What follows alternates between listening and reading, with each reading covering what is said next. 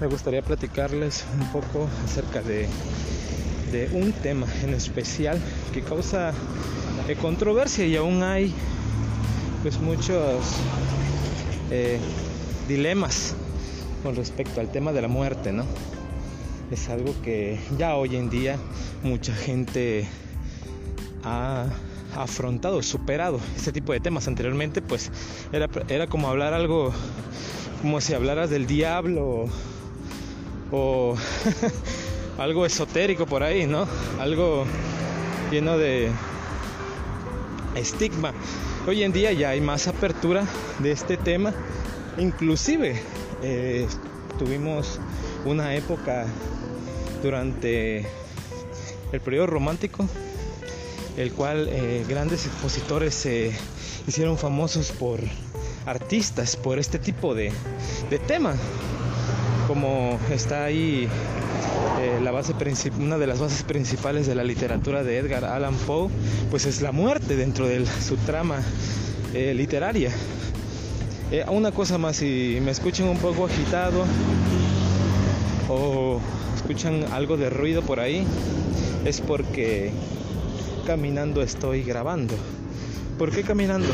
Porque pues el caminar eh, te relaja un poco, te desestresa un poco, baja tus niveles de preocupación y de estrés.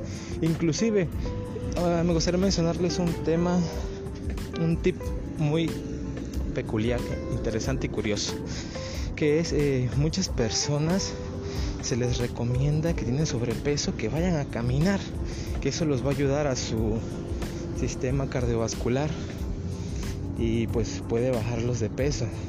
Bueno, pero en realidad no es que el caminar te baje de peso como tal. Aunque sí aporta un gran porcentaje que bajes de peso. Aquí eh, lo curioso es que a nosotros caminar también eh, los niveles de estrés bajan. Entonces eso hace que tengamos mejor, un mejor metabolismo, nuestro metabolismo se relaje. Las personas que están muy estresadas también les cuesta mucho trabajo el bajar de peso. Entonces el caminar no tan solo tiene eh, la función en el aspecto físico del movimiento, no, también tiene el otro aspecto mental tiene que ver con la relajación. Bueno, por eso es el motivo si, llegan aquí a escuchar un poco de interferencia, es por eso. Bueno, me gustaría hablarles acerca de algo del tema de la muerte, continuando. Tema de la muerte pues es algo muy eh, complejo, extenso, eh, puede ser visto de muchas formas, pero eh, ahora sí que aquí es a como nos convenga, ¿no? A como a ti te sea más, la verdad que te sea más digerible. ahora, vivimos en una etapa del nihilismo total, que ya nada es absoluto, todo es dependiendo del cristal con el cual lo ves. Y eh, es muy válido si tú quieres manejar tus propias verdades absolutas y a eso te ayudan a, afrontar y a, digerir mejor las situaciones de tu vida, principalmente lo que tiene que ver con las pérdidas pues así tómalo. Y si crees que el nihilismo total también te ayuda, pues así toma las verdades, así toma las cosas y las teorías de la vida y acontecimientos antiguos. Eh, fíjate que me gustaría comentarles que el ser humano es la única persona que es consciente de su mortandad. Esto tiene un, este, este, debate o esta pregunta tiene un contexto también psicoanalítico desde la época de, de Sigmund Freud. Entonces, eh, fíjate esto, eh, el, ser humano es el único ser que es consciente, la única especie que es consciente de que va a fallecer, de que va a morir. Entonces, e, esta, esta conciencia de, esta verdad, eh, entonces esta verdad pues trae a nosotros dos cosas, o una histeria, un temor, o trae una mejor manera de ver la vida, una mejor perspectiva de vida en cara a nuestro futuro, al desenlace que nuestra vida tendrá. Eh, las especies, por ejemplo, si pudiéramos hablar con un animal, no, no nos diría qué va a pasar mañana. Simplemente quiere satisfacer sus necesidades del día. Eso es eh, el instinto, ¿no? Instinto animal. Nosotros también poseemos una parte del instinto de supervivencia del, cerebro animal, como está compuesto nuestro cerebro. Entonces, eh, esto trae consigo el hecho de que esta verdad pues eh, afecta, nos da un, un temor en que somos conscientes de que un día vamos a faltar y de que entonces ya nuestro presente se ve afectado por, por ese miedo al desenlace que nosotros podemos tener. Me gustaría comentarles que, existen muchas teorías con respecto a, la muerte o el propósito de la vida, ¿no? Eh, incluso hay teorías eh, de Víctor Frank que nos hablan de que nuestra vida tiene un propósito, un destino. Entonces es dependiendo como nosotros lo podamos ver. Aquí eh, el, punto número uno que yo daría a todas aquellas personas que tienen eh, esta conciencia de la muerte, les trae un miedo, pues yo les podría sugerir lo primero que es ver la muerte como algo natural. Eh, así como nacemos, así vamos a morir. Así como un bello día nace, las, flores del campo explotan y nacen, abren, así mismo mueren. Asimismo llega la primavera, también llega el otoño y llega el invierno. Así igual con nuestra vida. Hay un momento en el cual nosotros vamos a florecer y va a llegar un momento en el cual ya no vamos a brillar con tanta luz o ya no vamos a brillar de la misma manera en como brillamos en cierta etapa de nuestra vida. A lo mejor va a llegar un momento en el cual tengas que trabajar mucho para obtener lo que quieres y va a llegar un momento en el que tengas que descansar un poco más para obtener lo que quieres. O a lo mejor eh, tienes que trabajar, pero ya no, ya no de una manera más intensa. ¿Por qué? Porque a lo mejor tus ocupaciones ya son menos, ya, ya tus hijos están grandes o, o ya estás soltero. O sea, hay muchos tipos de, de cómo dejar estas preocupaciones. Y lo primero es en el aspecto de ver la muerte como algo natural y algo que también nos beneficia a nosotros. Una vez más, eh, aquí es dependiendo eh, qué tipo de persona eres. A lo mejor este tipo de verdad, el ver las cosas de manera más natural, eh, le cae muy bien a personas que están más vinculados con la ecología, con el maltrato animal, personas que son tienen un corazón más altruista, de ayuda al prójimo, ¿no?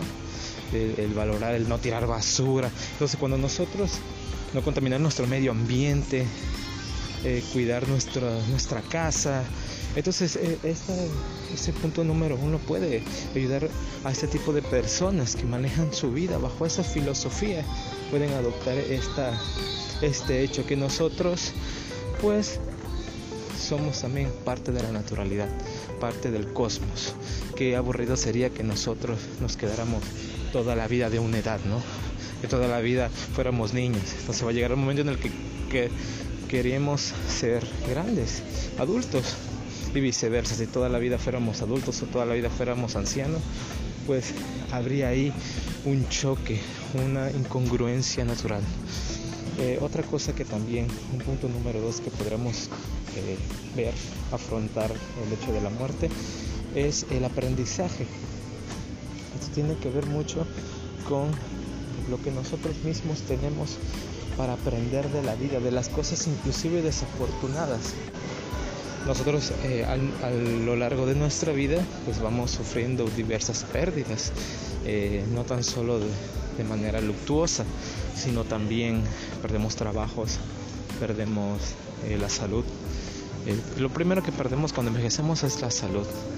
perdemos el cabello, perdemos las llaves de la casa, perdemos muchas cosas, perdemos la cartera con todos nuestros documentos allí, ¿no? que luego es una lata andarlos tramitando. Bueno, pues esas cosas, eh, esas pérdidas nos ayudan, nos traen grandes aprendizajes.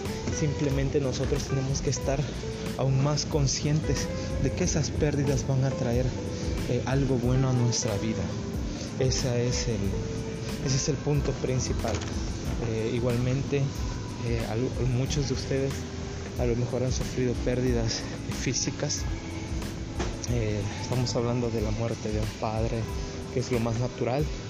Apenas estás en ese, ah, en ese duelo, no estás afrontando este hecho, pues no es fácil, aunque sea algo natural. Estamos siendo claros de que la naturalidad no significa que sea fácil el, superarlo, significa que eh, en, algún, en, alguna parte, en algún momento de nuestra vida, vamos a padecer esto, vamos a padecer, claro, si es que no nos morimos nosotros primero. En este caso, el ver las muertes, las pérdidas, con un aprendizaje, pues nos va a traer consigo una gran fortaleza. Una persona hace poco me dio una palabra muy muy grande que decía lo siguiente, eh, si cuando sufres una pérdida estás solo, entonces esto está demostrando la gran capacidad que tienes para afrontar los problemas de manera individual. Muchos a lo mejor están padeciendo alguna pérdida y quisieran que sus seres queridos estén rodeados de ti. Pues ahora las, las medidas eh, sanitarias han cambiado, son diferentes. Ya no podemos tener tanto contacto con las personas. Entonces esto también ayuda a que nosotros saquemos lo mejor de sí mismos para y de manera eh, individual. Ya, ya no va a haber alguien como tal que, que te dé el abrazo a veces o te dé un pésame, sino ya nada más un mensaje de texto, más a distancia. Entonces nosotros podemos ver en este segundo punto que podemos afrontar de una manera más eh, eficaz las pérdidas cuando nosotros nos vamos sacando un aprendizaje. Una persona un día me comentó lo siguiente, me comentaba acerca de la muerte de un hijo, que la muerte de un hijo no es nada natural. Entonces, ¿cómo nosotros podemos afrontar ese tipo de dolor? Bueno, es cierto que actualmente la pérdida de un hijo eh, no, no, eso es más raro que se muera. Pero en la antigüedad no era tan raro que se muriera un hijo. Entonces estamos hablando que eh, nuestras épocas hacen que nuestra manera de pensar tenga que adaptarse a las necesidades que nosotros estamos, las realidades que estamos afrontando en dicho momento, en este momento de tu vida.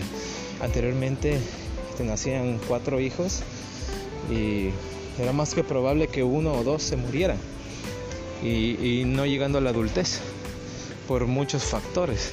Anteriormente no había tantas vacunas, había más enfermedades que devastaban con las personas, como lo que ahorita estamos viendo anteriormente, pues fue en otra época algo peor, que murió muchísima gente por las pestes.